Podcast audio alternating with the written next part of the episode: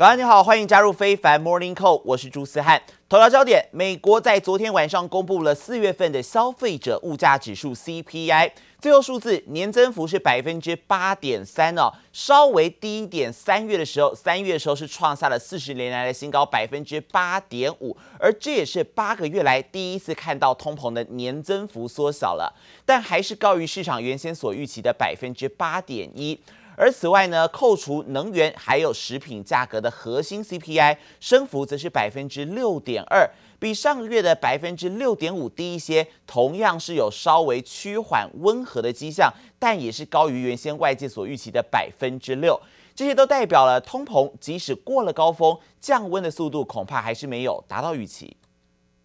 We see that inflation is slightly moderating month over month,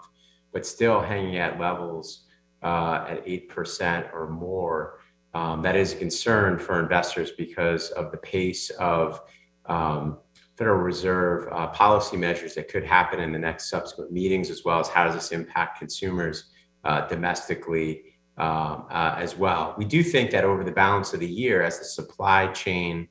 does improve, inflation to moderate, and I think that also might help to moderate the conservative or hawkish tone that's coming from the Federal Reserve right now. 不少专家都认为哦，物价上涨的速度有所放缓，但并没有如预期的快。核心 CPI 增幅虽然放缓了，数据也还是偏高。而同时，也有华尔街的策略师认为，已经开始看到能源价格有所回落，但目前的幅度还不够。市场希望可以看到更好的数据，而这也不足以排除 Fed 进一步收紧政策的可能性。而在这些数据公布之后，市场反应如何呢？其实，在美股开盘的时候，不少投资人认为，像我们刚刚所说的，尽管四月份的通膨数字还是高，但是预期可是可以看到这个增幅是有所放缓了，是有通膨见顶的迹象，或许会影响到 Fed 的升息路线不要这么激进哦。而随后呢，股市是反弹走高哦。道琼一度还涨了两百多点，但随后呢，多方的优势好像就没有这么强了，因为联准会的官员随即放音，像是亚特兰大联准银行的总裁他就指出了，如果通膨持续处在高水平的话，那么联准会就会采取更多的行动。而这是让美元指数短线上扬，最高到了一百零四点一一，而美债殖利率也纷纷攀高，让美股在午盘过后啊，特别是科技股的部分杀声隆隆，苹果重挫超过了百分之五，而 Coinbase 虚拟货币的部分更是暴跌超过百分之二十六，Tesla 也跌了百分之八，四大指数可以看到呢，全面都下滑啊。现在看到道琼工业指数收黑哦，最后下跌了三百二十六点。最后收在三万一千八百三十四点，跌幅百分之一点零二，这也创下了二零二二年今年收盘的新低，连续第五个交易日走跌了。而标普 S M P 五百指数跌幅则是百分之一点六五，下跌了六十五点，最后收在三千九百三十五点，又失守四千点的关卡了，而这也创下十四个月来的新低。再看到科技股的部分，纳斯达克指数还有费半指数跌幅都超过百分之三，纳指是创下了二零二零年十一月三号以来的收盘新低，下跌了三百七十三点，最后收在一万一千三百六十四点。费城半导体的部分呢，跌幅百分之三点零四，下跌了八十八点，最后则是收在两千八百一十一点。而据在油金的消息，最新传出俄罗斯输往欧洲的天然气还有石油减少了。市场担心供应吃紧，让国际油价大涨。纽约六月原油期货来看到收涨了五点九五美元，涨幅百分之五点九六，最后是报每桶一百零五点七一美元。布兰特七月原油期货则是收涨了五点零五美元，涨幅有百分之四点九三，最后是报一百零七点五一美元每桶。至于在黄金方面。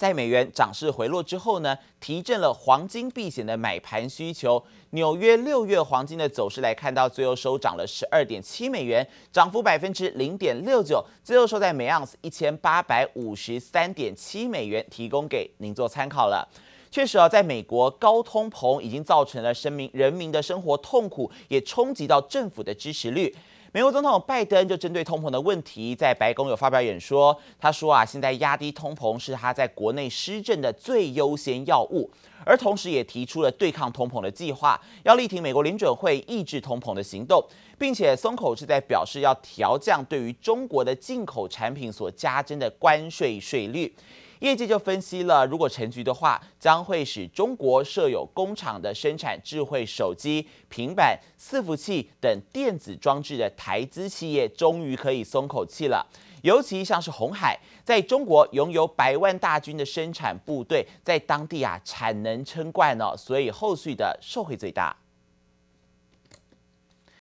全球其他的主要央行都已经加快了升息的速度，但是回过头来看，欧洲央行他们的货币政策还是持续偏向鸽派的立场啊，持续透过债券的购买为金融系统来注入资金活水。不过，ECB 的总裁拉加德昨天就表示了，他说欧央啊可能会在今年第三季初来结束资产购买计划，并且会在之后的几个礼拜之内开始来做升息。而这一番发言也推升了市场最快对于 EB ECB 在七月升息这样的一个预期，而这也将会是央行十多年来第一次来调升利率哦，可以持续来关注。而至于在产业面上的消息，Tesla 执行长马斯克他在昨天出席了《金融时报》所举办的二零二二年汽车未来峰会，面对先前外界所质疑的他所收购 Twitter 之后会不会心思就不在 Tesla 上头了。马斯克这一次是透过会议借机来喊话，说只要自己还有用处，就会一直待在 Tesla。而至于谈到在中国的上海厂又面临到停工的消息，他则透露已经和中国政府进行了交谈，预期风控的措施很快就会解封。How long do you think you're likely to stay at Tesla? As long as I can be useful. 面对主持人犀利提问，马斯克语带坚定回应，挂保证不忽略特斯拉。一波投资人质疑收购推特后会转移在特斯拉的注意力。在金融时报举办的二零二二年汽车未来峰会上，马斯克更表态考虑收购矿业公司，解决电动车金属供应短缺的问题。可见在特斯拉的发展，马斯克依旧不马虎。不过，在中国上海的清零政策下，停产潮还是烧。到了特斯拉位于上海的超级工厂再传停工。The you know I've had some conversations with the Chinese government um, in in recent days, and it's uh, clear that the uh, lockdowns are, are are being lifted rapidly. So I would not expect this to be um, a significant issue in in the coming weeks. 随着马斯克透露，中国风控措施很快就会解除。外传特斯拉上海厂更在周三恢复整船出口，从上海南港码头出发前往斯洛维尼亚。尽管特斯拉原先规划在五月中旬将产能恢复到风控前的水准，但市场分析，零配件供应和物流仍有变数。需要悲观一点去看这个事情，从其他外地来的零组件也好，或者是说港口从上海港口进来的这些零组件也好，其实都会因为人力运作的不足哈，所以它其实很难及时的把物流这个部分给恢复到以前的状况。分析师也观察，目前上海产业的活动状况，要回到停工前的水准，最快可能要等到六月中旬。而特斯拉先前也预期，供应链的挑战仍将持续。过去几季工厂产能相对不足，预估影响可能延续今年全年。订单缺口究竟何时补足，持续备受关注。解铃微信陈柏成台北采访报道。也来关心到乌俄战火持续延烧当中，位在黑海的蛇岛又传出双方激烈交火。不过，美国的情报单位是表示呢，俄军企图要把战线给拉长，进攻的速度比预期的慢。评估俄罗斯的普亭呢，暂时不会动用核子武器。而乌军所公布的最新影片宣示，已经收复了第二大城哈尔科夫，成功的击退俄军。俄军坦克被飞弹击中，顿时火光四射，黑烟直窜天际。近距离来看，坦克炮管歪斜，面目全非，宛如废铁。乌军公布最新战果宣示，成功收复第二大城哈尔科夫。美国情报也显示，俄军进攻速度明显放缓。We assess President Putin is preparing for a prolonged conflict in Ukraine, during which he still intends to achieve goals beyond the Donbass. We otherwise continue to believe that President Putin would probably only authorize the use of nuclear weapons if he perceived an existential threat to the Russian state or regime. 虽然暂时不会动用核武，但俄军野心不变。最新在黑海战略要地蛇岛与乌军激烈交锋，俄军还加派船舰支援，避免防空线再次被乌军无人机攻破。乌军能制裁俄军势力，多亏美国源源不绝的军援。美国众议院最新在压倒性票数通过。加码援助乌克兰四百亿美元。Again, we think the size of the package is significant because it will enable the Ukrainians to more efficiently and quickly to um, to deal with the challenge that they that they face. 四百亿美元金额远高于拜登政府提出了三百三十亿美元。接下来参议院通过后就拍板定案，同时预计再对俄罗斯祭出新的制裁。虽然欧洲制裁行动还没有纳入天然气。但俄罗斯天然气输出已经出现阻碍，乌克兰天然气公司宣布不再让俄罗斯借道运输，约三分之一输往欧洲的天然气将被迫改道，大受影响。记者林博宇、邓邦万综合报道。而俄罗斯入侵乌克兰，也让周遭国家看了心惊惊啊！像是正在访问日本的芬兰总理马林，他接受日本 NHK 专访时就透露了，会在一个礼拜之内决定是不是要申请加入北约。而俄国总统普廷，他其实曾经语带威胁的警告芬兰，如果选择加入北约的话，会为此来付出代价。而芬兰当局则是强势回应，说加入北约不是为了对付任何人，请普廷自己照照镜子。I told Prime Minister Kishida about our plans to possibly apply for NATO membership.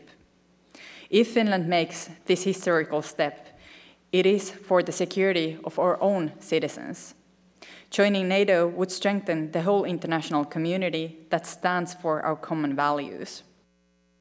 芬兰如果真的要加入北约的话，将会对普廷造成重大的打击，因为除了边界将会多出整整一倍之外，这也象征反普廷联盟的势力更加强大。而代表曾经中立的国家，现在全向西方国家来靠拢，甚至影响到没有加入北约的瑞典，现在也在考虑要申请加入哦。而为了防止俄罗斯从中破坏，英国首相强生最新是和瑞典还有芬兰签署了安全协议宣言，保证如果这两国遭受到灾难或者攻击，英国将会以各种方法来提供援助。欧盟航空安全总署还有欧洲疾管中心，从今天是说啊，从五月十六号开始，在欧洲的机场还有航班上都不用戴口罩了，正式松绑，迎来后疫情时代重新回温的旅游商机。I think it's about time for sure. Wear my mask when I get on the plane, but I'm not going to wear it until I get there. Passengers throw their mask away in the middle of a flight right after that ruling came down. People so ready to take them off, they didn't even bother waiting to land. 欧盟表示，禁令解除之后呢，各地戴口罩的规定将会变得不一致。但如果有乘客往返目的地还是规定要戴口罩的地方的话，航空公司是鼓励哦民众可以戴上口罩。而欧美民众对此反应不一，多数是表示赞同。而在美国方面，佛州一名法官裁定，政府强制要求大众运输工具上戴口罩是违法的。之后，多家美国航空巨头早在四月其实就表示，不会再硬性要求旅客必须戴口罩。而在亚洲的部分，南韩五月二号解除了口罩禁令，日本在昨天也宣布跟进。日本内阁官房长官在今天表示，如果人与人之间有足够的距离时，在户外就不一定需要常戴口罩。但是自由新政，如果在户外近距离交谈，还是希望民众可以口罩戴好好。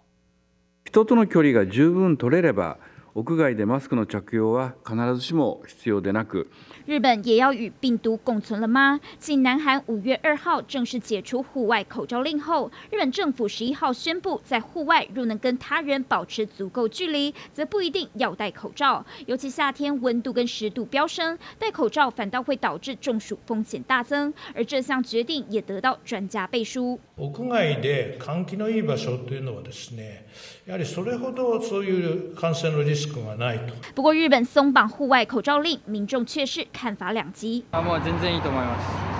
海外とかじゃ结构外してると思う。いきなり？外してしまうとこれから海外の人がいっぱい入ってくると思うのでこのままただ外すのは反対です。民众会担心不是没道理，因为日本政府正研拟最快六月将比照欧美国家大幅放宽边境，开放外国观光客以团体旅游方式入境。五月还会试办小型赴日旅行团。日本政府还打算六月要把单日入境人数从每天一万人提高到两万人。不过黄金周收假过后，多个县市确诊数飙升，因此日本政府表示 是会再视疫情发展做最后决定。文思有斌。世界各国开始脱口罩了，但全球也关注中国的部分，是不是还是要持续动态清零？世界卫生组织秘书长谭德赛最近就呼吁了，说中国啊清零防疫政策是不可持续的。考量到 COVID-19 病毒呢具有不断进化、提升传播性的特性，所以应该要改变相关的措施，过渡到另外一个战略。而谭德赛表示呢，WHO 已经跟中国的专家讨论过这个问题，并且也强调并无法持续采取清零措施。但是在中国方面，复旦大学公共卫生学院发表的最新研究指出，如果完全放弃介入控制的话，中国将会死亡大约一百五十五万人，而死亡人口当中有大约百分之七十五是属于六十岁以上而且没有接种疫苗的群体。因为截至三月中旬时呢，中国其实六十岁以上的族群还有大概五千两百万人没有接种疫苗啊，而这恐怕也是中国现在考量到要采取清零方针的一个重要原因之一。不过，研究也引述了香港，香港是清零，但是死亡率高；还有纽西兰，纽西兰是转共存，但是死亡率低。这些不同地方不同的案例来指出，无论是清零还是共存，最重要的策略都是要尽可能提高疫苗接种程度。而如何提升老年人施打疫苗率，将会是中国目前要来遇到的最大课题啊。